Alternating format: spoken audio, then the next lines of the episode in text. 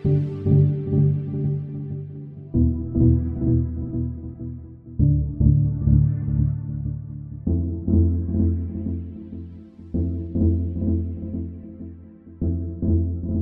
und willkommen zurück zu Folge 14 unseres Podcasts. Wir, das sind ich, Alexander Blunk aus Dresden zugeschaltet und Gregor Vollmer, der uns jetzt aus Magdeburg unseren Gast vorstellen wird. Ja, auch von mir wieder ein herzliches Willkommen in die Runde.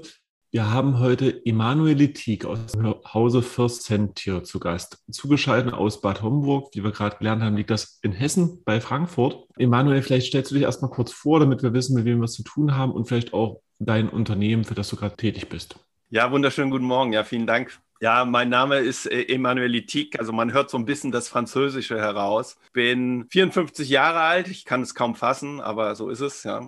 Und lebe schon seit ja, fast 50 Jahren jetzt in Deutschland. Ich bin in Frankreich äh, geboren, bin dann äh, mit meinen Eltern damals nach äh, Deutschland gekommen, zugewandert sozusagen, aber bin jetzt schon so lange hier. Eigentlich fühle ich mich mehr als Deutscher und wenn man mein Französisch hört, wird auch jeder Franzose merken, oh, da stimmt was nicht mit dem. Ja, also der Akzent ist vorhanden. Ich bin jetzt schon seit oh, fast 30 Jahren auch in dieser Branche tätig. Ich habe damals noch eine klassische Bankausbildung durchgeführt bei der Dresdner Bank, ja, was es heute ja leider nicht gibt, sondern unter dem Namen Commerzbank. Habe dann auch noch Studien abgelegt und eigentlich seitdem hauptsächlich im Finanzbereich bewegt. Bin dann damals zum DIT, Deutschen Investment Trust, was ja heute die Allianz, die AGI ist. Und dann hatte ich verschiedene Stadien oder Stationen durchgelebt. Also zum anderen zum Teil war ich auch bei Ferritrust tätig. Dann äh, haben wir am Anfang, ja, Mitte 2000er, war ich bei Morningstar tätig, ja, und da haben wir mit ein paar Kollegen damals Morningstar mit aufgebaut, ja, was ja heute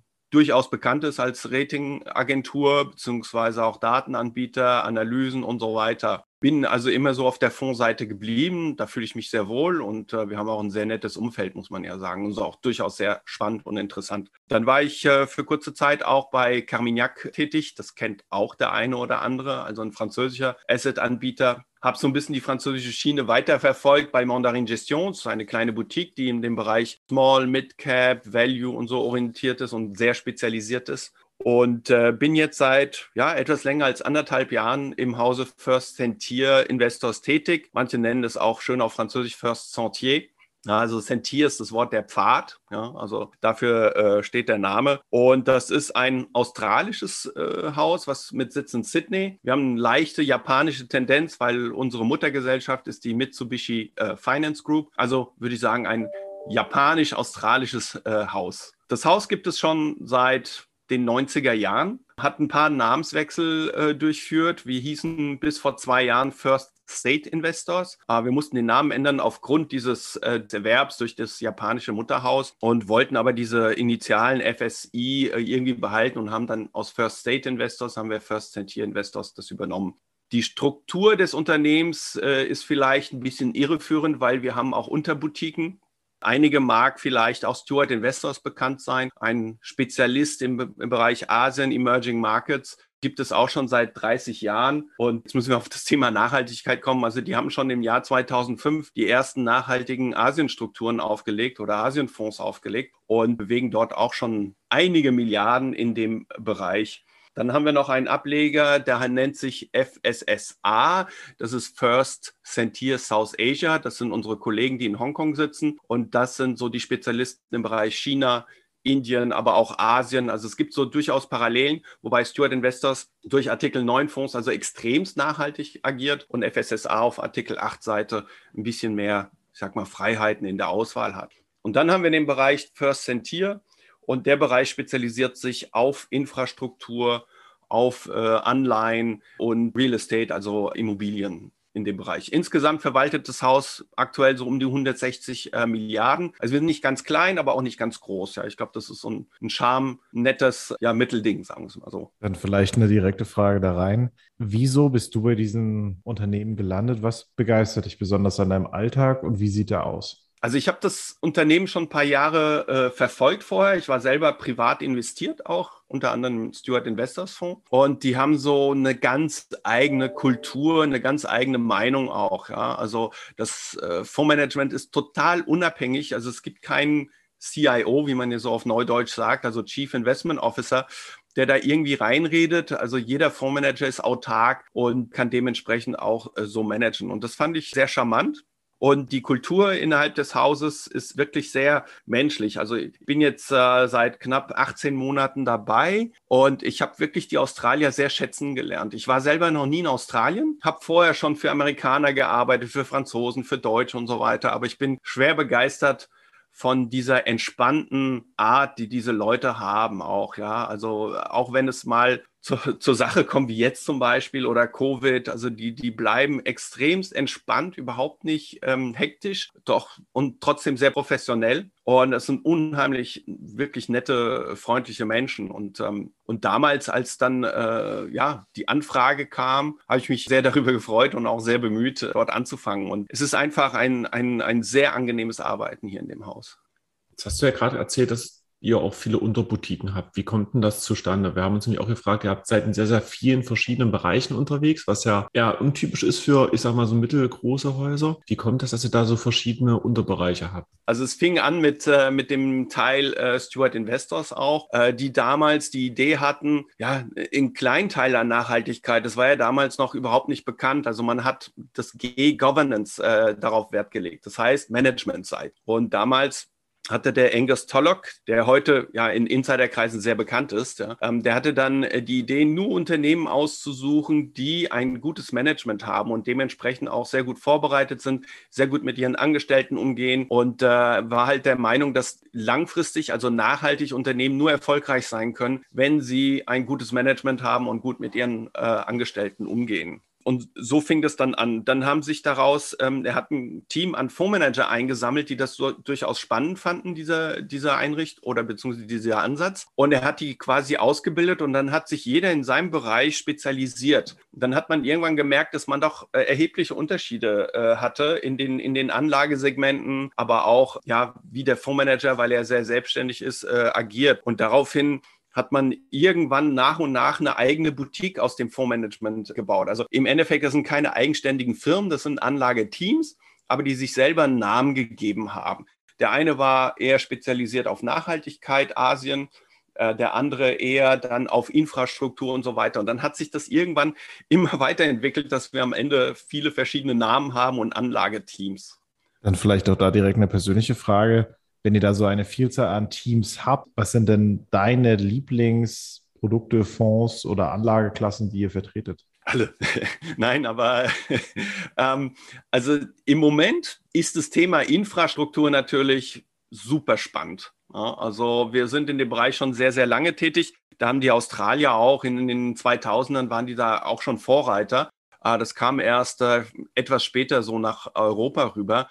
Aber zum Beispiel äh, bis zum letzten Jahr hat sich eigentlich kaum jemand wirklich für das Anlagesegment Infrastruktur interessiert, außer institutionelle Anleger wie Pensionskassen, Versicherungen und so weiter. Und ähm, davor war ich sehr, sehr stark eingebunden mit dem Bereich Asien, aber besonders China. Also wir haben wirklich ja, hervorragende ähm, China-Manager, die auch in Hongkong ja äh, Sitz haben und dementsprechend auch gewisse Einsichten haben, die vielleicht andere nicht haben.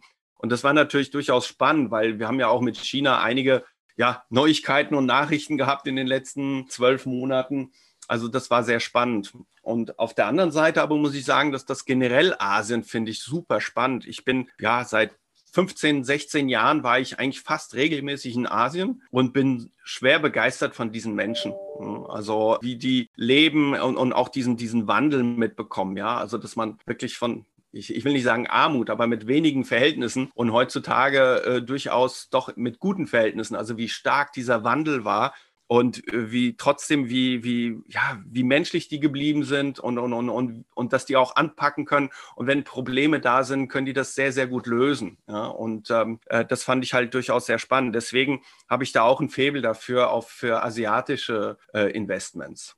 Jetzt geht es vielleicht vielen Zuhörern wie mir persönlich, kann man, Infrastruktur in Deutschland ist ja eher so was Öffentliches. Ne? Also das ist jetzt nicht, wo, wo rein man jetzt investiert, wo man jetzt sagt, okay, vielleicht wie in Amerika, wir haben jetzt einen Privatinvestor, der baut eine Straße und wenn ich auf der Straße fahren will, bezahle ich Betrag Y. Wie kann ich mir das vorstellen, wenn ich jetzt eine Infrastruktur investieren möchte. Was investiert ihr dort? Der Begriff Infrastruktur ist sehr dehnbar. Es gibt verschiedene Kategorien und das ist auch nicht ganz fair für einen Endanleger oder für einen Privatmenschen, da durchzublicken. Das ist genauso ein bisschen wie Technologie oder Internet. Da gibt es ganz, ganz viele äh, Bereiche. Das, das bekannteste ist wohl, das nennt man Core, also C-O-R-E, die Kerninfrastruktur. Und das, das sind wohl die bekanntesten Sachen, alles was mit Wasser, Strom zu tun hat. Flughäfen, Transport, das können äh, Schienenfahrzeuge sein, der Bereich. Ja. Und das ist auch der Bereich, auf den wir uns äh, hauptsächlich äh, konzentrieren. Es gibt dann natürlich auch zahlreiche andere Infrastrukturfonds, die eher in den Bereich digitale Infrastruktur gehen oder erneuerbare Energien. Und das ist dann eine, eine andere Art äh, oder andere Kategorie. Wir haben uns halt für die Kerninfrastruktur interessiert oder hauptsächlich darauf konzentriert, konzentriert, weil äh, wir das spannend finden, wie dieser Wandel jetzt auch geschieht, ja, also von diesen in diese erneuerbaren Energien,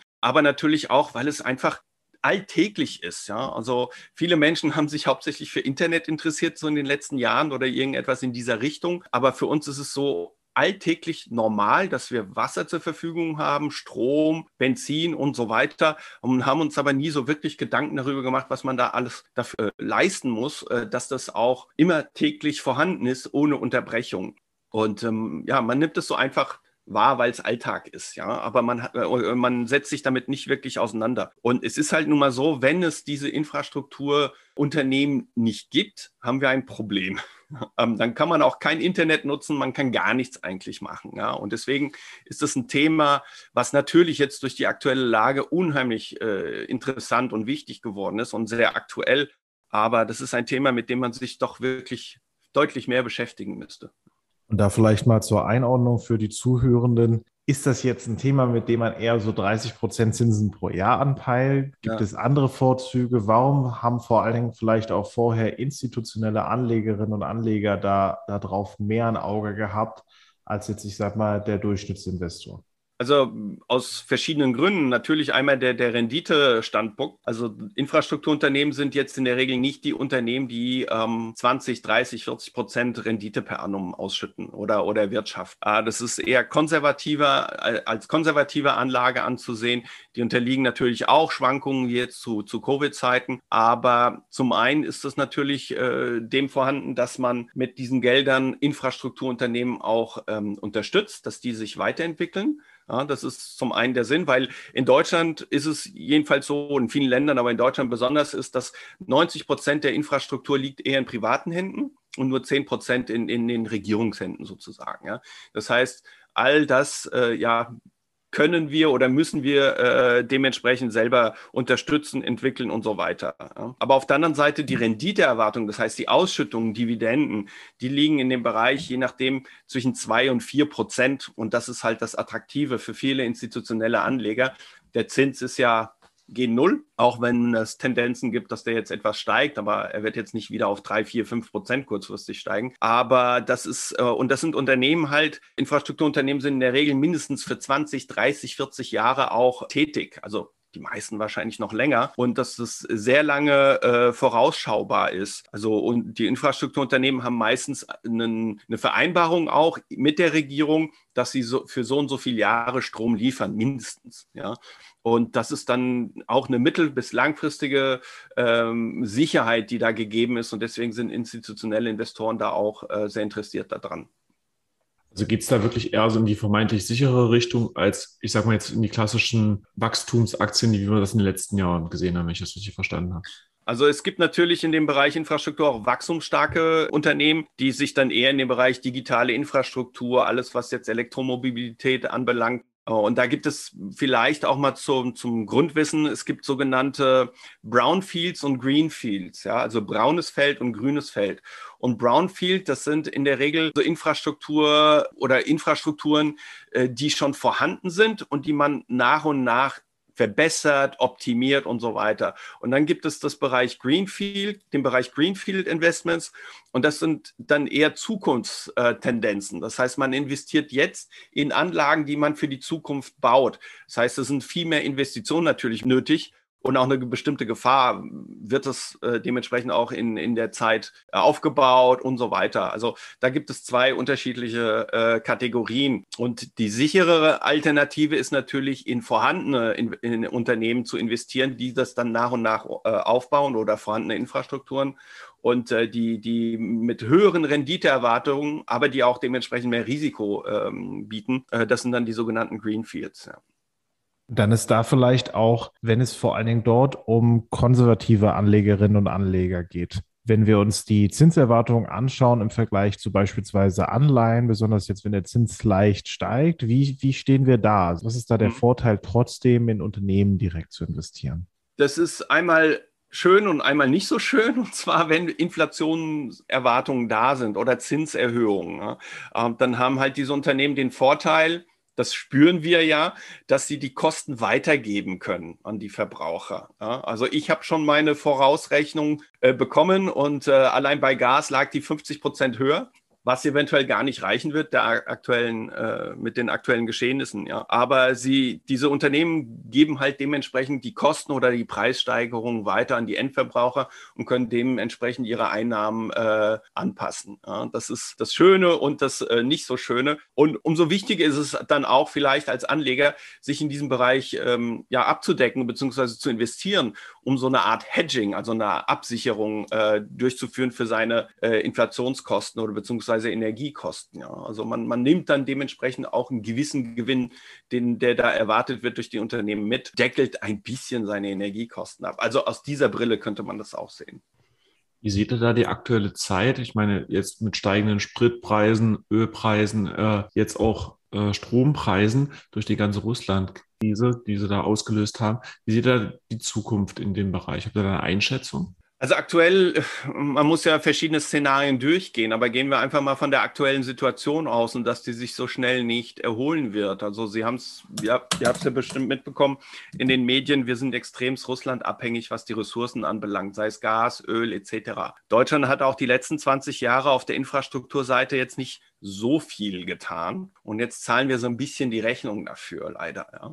Also die, ähm, egal was wir eigentlich heutzutage produzieren, wir sind halt sehr, sehr stark abhängig von, von diesen Ressourcen. Ob das jetzt ähm, Stromerzeugung ist, ja, weil wir Versorgungswerke haben oder Versorger, die mit äh, Gas arbeiten. Äh, wir haben natürlich den Teil, der durch Kohle äh, hergestellt wird, der im Moment ja wieder aktuell ist. Das ist jetzt, man versucht darauf auszuweichen. Wir hatten ja entschieden nach dem Fukushima-Desaster, dass wir halt aus der Atomenergie aussteigen und haben jetzt natürlich einen, Engpass. Also das ist dementsprechend kann man auch deutlich steigende Preise erwarten in Zukunft. Also wir haben zwar jetzt äh, starke Preisanstiege gesehen, wir fürchten aber, dass das noch nicht das Ende der Fahnenstange. Also wie, je nachdem, wie sich das entwickelt. Also man muss einfach zugeben und akzeptieren, dass wir ohne diese Gas- und Öllieferungen ein richtiges Problem haben. Und der Wandel auf die erneuerbaren Energien, der war ja, ja etwas stehen geblieben in den letzten Jahren. Und äh, das ist halt dementsprechend auch, das, das spüren wir jetzt, ja, ähm, dass das nicht sehr stark vorangeschritten ist. Da sind zum Beispiel uns die Amerikaner deutlich im Vorteil. Ja. Also es wurde die letzten Jahre extremst mit äh, Steuerbegünstigungen unterstützt, dass man sich zu Hause Solaranlagen hinstellt,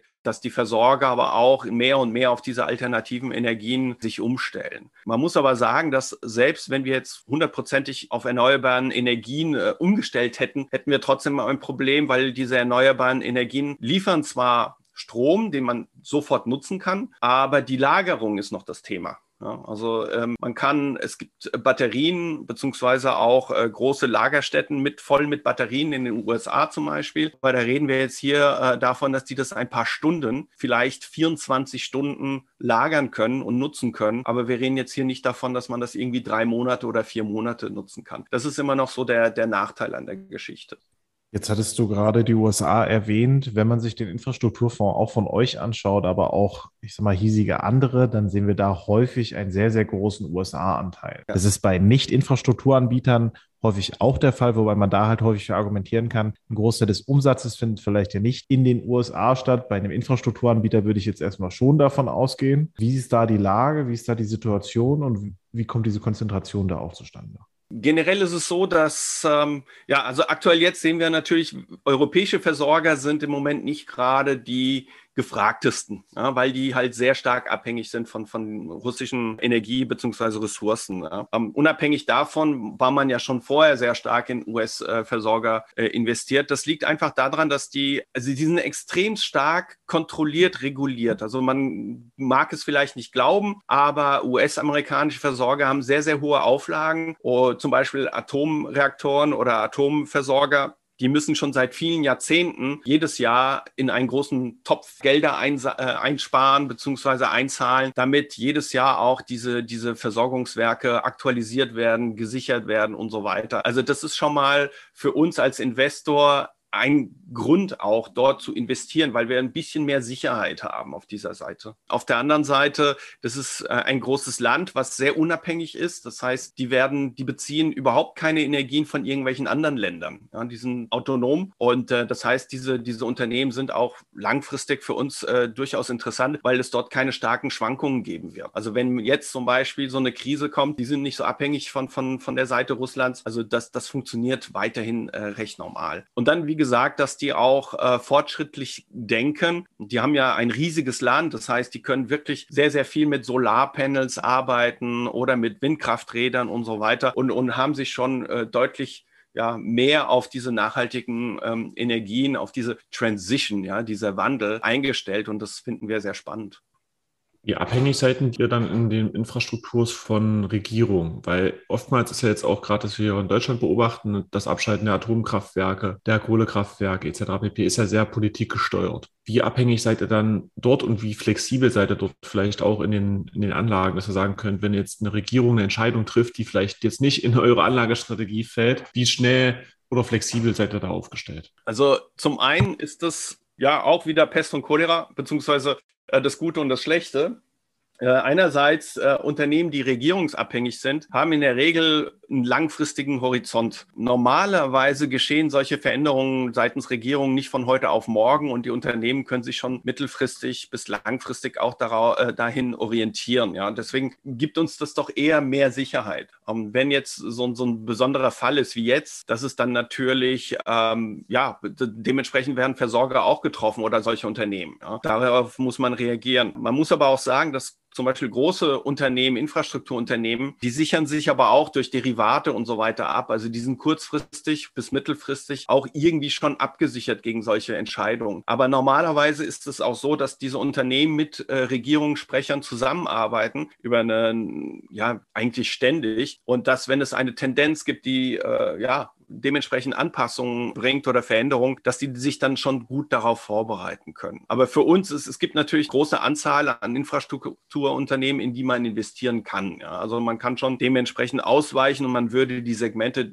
verändern. Das war zum Beispiel äh, in der Covid-Zeit, ähm, haben wir das dementsprechend auch gemacht. Also dieser Wandel, dass man viel mehr mobile Daten benötigt hat, weil jeder zu Hause gearbeitet hat und so weiter, dann haben wir halt viel mehr in Funktürmen, also Mobilfunktürmen investiert zum Beispiel. Oder wir haben ja auch Flughäfen, in die wir wir investieren, war natürlich eine Katastrophe, Covid. Äh, es hat sich etwas gebessert, aber auch nicht so deutlich mehr. Ähm, und da mussten wir den, dementsprechend auch äh, eher auf Güterverkehr haben wir dann äh, umgestellt auch, also Zug, Fracht und so weiter. Wobei die natürlich auch Probleme bekommen haben, weil die Ölnachfrage war geringer. Dementsprechend hat man auch weniger transportiert. Dafür andere oder Fahrzeuge zum Beispiel.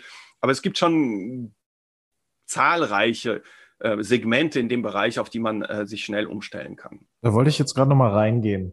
Ihr habt ungefähr, wenn ich es richtig gesehen habe, so knapp 6% Fluggesellschaften oder ähm, Flugbetreiber ist es ja dann wahrscheinlich im Portfolio und roundabout 25% plus minus ein bisschen, so im Bereich Bahn, Straßen, Fracht. Wonach wählt man dort eigentlich aus?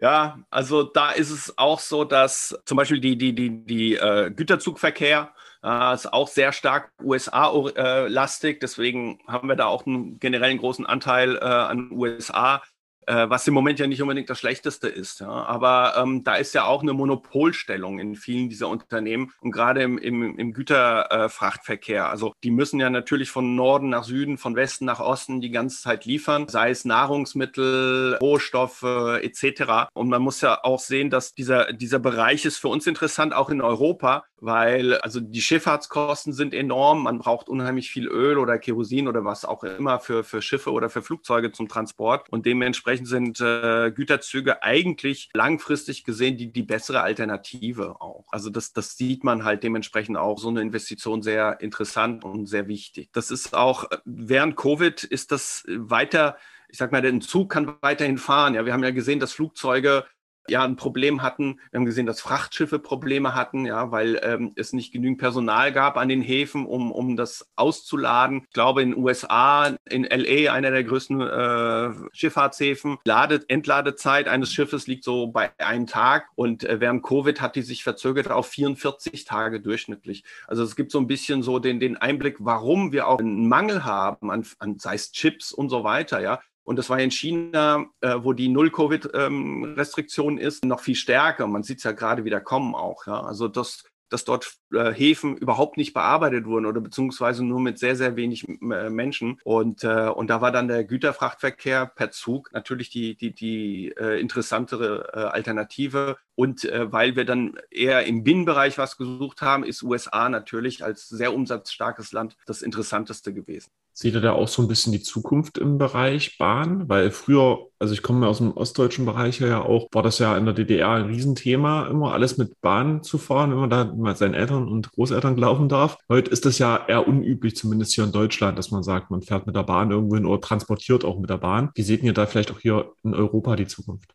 Aktuell ist es so, dass wir natürlich unheimlich äh, im Personengüterverkehrbereich, ja, haben wir natürlich gesehen, dass da viel mehr äh, Fahrzeuge unterwegs sind. Deswegen haben wir auch Mautstraßen, ja, weil das äh, ein durchaus lukrativer Bereich ist. Aber die Tendenz im Moment ist ja noch, dass man nicht so hundertprozentiges Vertrauen hat in der Lage und das heißt, man, man nutzt mehr Fahrzeuge. Ja. Aber für die Zukunft ist natürlich Bahnfahren schon ein, ein sehr interessantes Thema und, und es wird auch die Zukunft bleiben. Es wird ja auch darüber gesprochen, dass viele Inlandsflüge gestrichen werden werden aufgrund Umweltschäden und so weiter. Und da ist äh, Bahnfahren natürlich viel effizienter auch, ja. Aber auch im Güterfrachtverkehr. Also es ist einfach deutlich effizienter. Der Nachteil ist im Moment auch, dass die Bahn braucht Strom, Unmengen von Strom. Und der Strom, der wird halt durch Versorger hergestellt aus Gas, Kohle beziehungsweise Atomstrom. Und äh, da ist es dann natürlich auch so, dass selbst für die Bahn im Moment der Strom deutlich teurer wird. Ja? Also ähm, gehen wir mal davon aus, dass diese Krise auch äh, sich irgendwann erledigt und dass es nicht noch viel schlimmer wird, dann ist Bahn durchaus ein sehr interessantes Feld und, und sehr zukunftsträchtig auch. Dann würde ich sagen, kommen wir nach knapp einer halben, dreiviertel Stunde langsam zum Ende. Wir haben immer dann noch unsere obligatorischen Fragen, bei der ich normalerweise starten darf. Ja. Und meine Frage ist, wenn du hast jetzt ganz viele Ausführungen mitgebracht, du hast ganz viel Wissen mitgebracht. Wenn du einen Tipp jungen Anlegerinnen und Anlegern mitgeben dürftest oder Menschen allgemein, vielleicht auch im Umgang mit Geld oder mit ihrem Leben, welcher wäre das?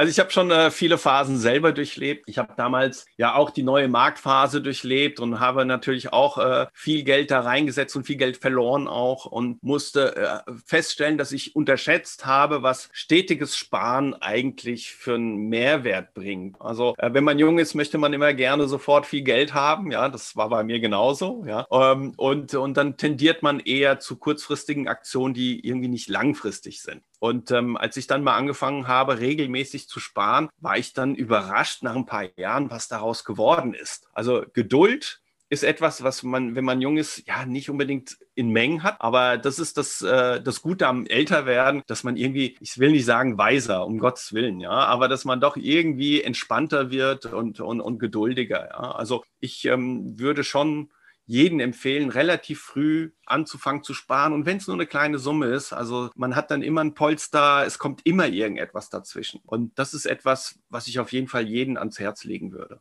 Super, dann kommt noch meine obligatorische Frage. Du bist ja auch auf Empfehlung bei uns gelandet. Hast du vielleicht ein, zwei Menschen, wo du sagst, das wäre spannend, dass wir uns mal mit denen austauschen für unsere Zuhörerinnen oder auch für den in meiner Mikrofon eventuell? Ja, ich hätte schon ein paar Ideen. Also ich habe zum einen den, ich weiß, Dennis Mertens von Fiere Capital. Die bewegen sich ähm, in dem Bereich auch, äh, also sie sind sehr stark in dem Bereich Frontier Capital, also Frontier Markets meine ich, Entschuldigung. Ja. Also ich sag mal Emerging Markets aber Länder, die etwas dahinter stehen, zum Beispiel Saudi-Arabien, Nigeria und so weiter. Also diese Länder, die jetzt nicht jeden Tag im Fokus sind äh, von uns. Und das ist eigentlich interessant zu erfahren, wohin die Reise bei diesen Ländern geht, ja, wie die sich aufgebaut haben. Ja. Wir reden immer viel über uns oder die Industrieländer, aber wir äh, beachten kaum ein bisschen diese Länder, die in der zweiten oder dritten Reihe sind. Das ist doch durchaus sehr spannend. Und ansonsten kann ich auch noch den Jürgen Harter empfehlen. Jürgen ist in dem Bereich ähm, Medical äh, unterwegs, Medical Strategy. Und das ist natürlich äh, ein Fonds beziehungsweise ein Bereich, der uns heute immer mehr interessiert. Ja? Also Medizin und so weiter, wo geht das hin? Das war natürlich während Covid äh, sehr, sehr äh, wichtig und super interessant. Ja, Medizin ist natürlich ein Bereich, der, der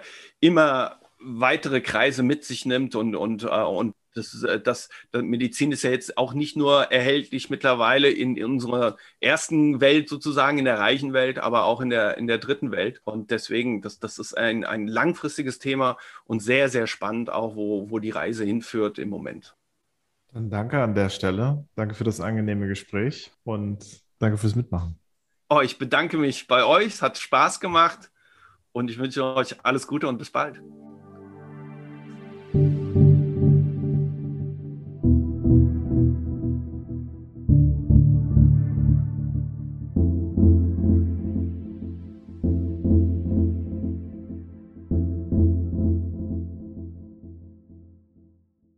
Willkommen zum Ende dieser Folge. Wenn ihr möchtet, könnt ihr euch noch wie immer unseren Disclaimer anhören.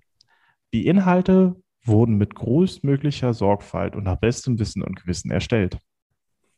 Für Aussagen, Meinungen der gezeigten Person wird keine Haftung übernommen. Eine Haftung oder Garantie für die Aktualität, Richtigkeit und Vollständigkeit der zur Verfügung gestellten Informationen kann ebenfalls nicht übernommen werden Anlagen in Investmentfonds und/oder fondgebundenen Sparplänen oder Versicherungen ist die Chance der Erzielung höherer Kapitalmarktrenditen ebenso verbunden wie das erhöhte Risiko des Verlustes eingezahlter Summen oder Beiträge. Die vollständigen Chancen und Risiken zu einzelnen Investmentfonds entnehmen Sie bitte stets den wesentlichen Anlegerinformationen vor Ihrer Anlageentscheidung. Diese erhalten Sie auf der Homepage des jeweiligen Produktanbieters. Einige Zahlenangaben beziehen sich auf die Vergangenheit. Eine frühere Wertentwicklung ist kein verlässlicher Indikator für künftige Ergebnisse. Die aufgeführten Angaben dienen lediglich zu Informationszwecken. Sie begründen weder ein Angebot noch eine Empfehlung zum Kauf oder Verkauf von Vermögensanlagen, zur Durchführung von Transaktionen oder zum Abschluss von anderen Rechtsgeschäften. Die Informationen stellen keine steuerliche Beratung dar und ersetzen ebenfalls keinesfalls die individuelle Beratung durch einen steuerlichen Berater. Jede Art der Vervielfältigung, Bearbeitung, Verbreitung Einspeicherung der dargestellten Inhalte bedarf der vorherigen schriftlichen Zustimmung. Danke fürs Zuhören.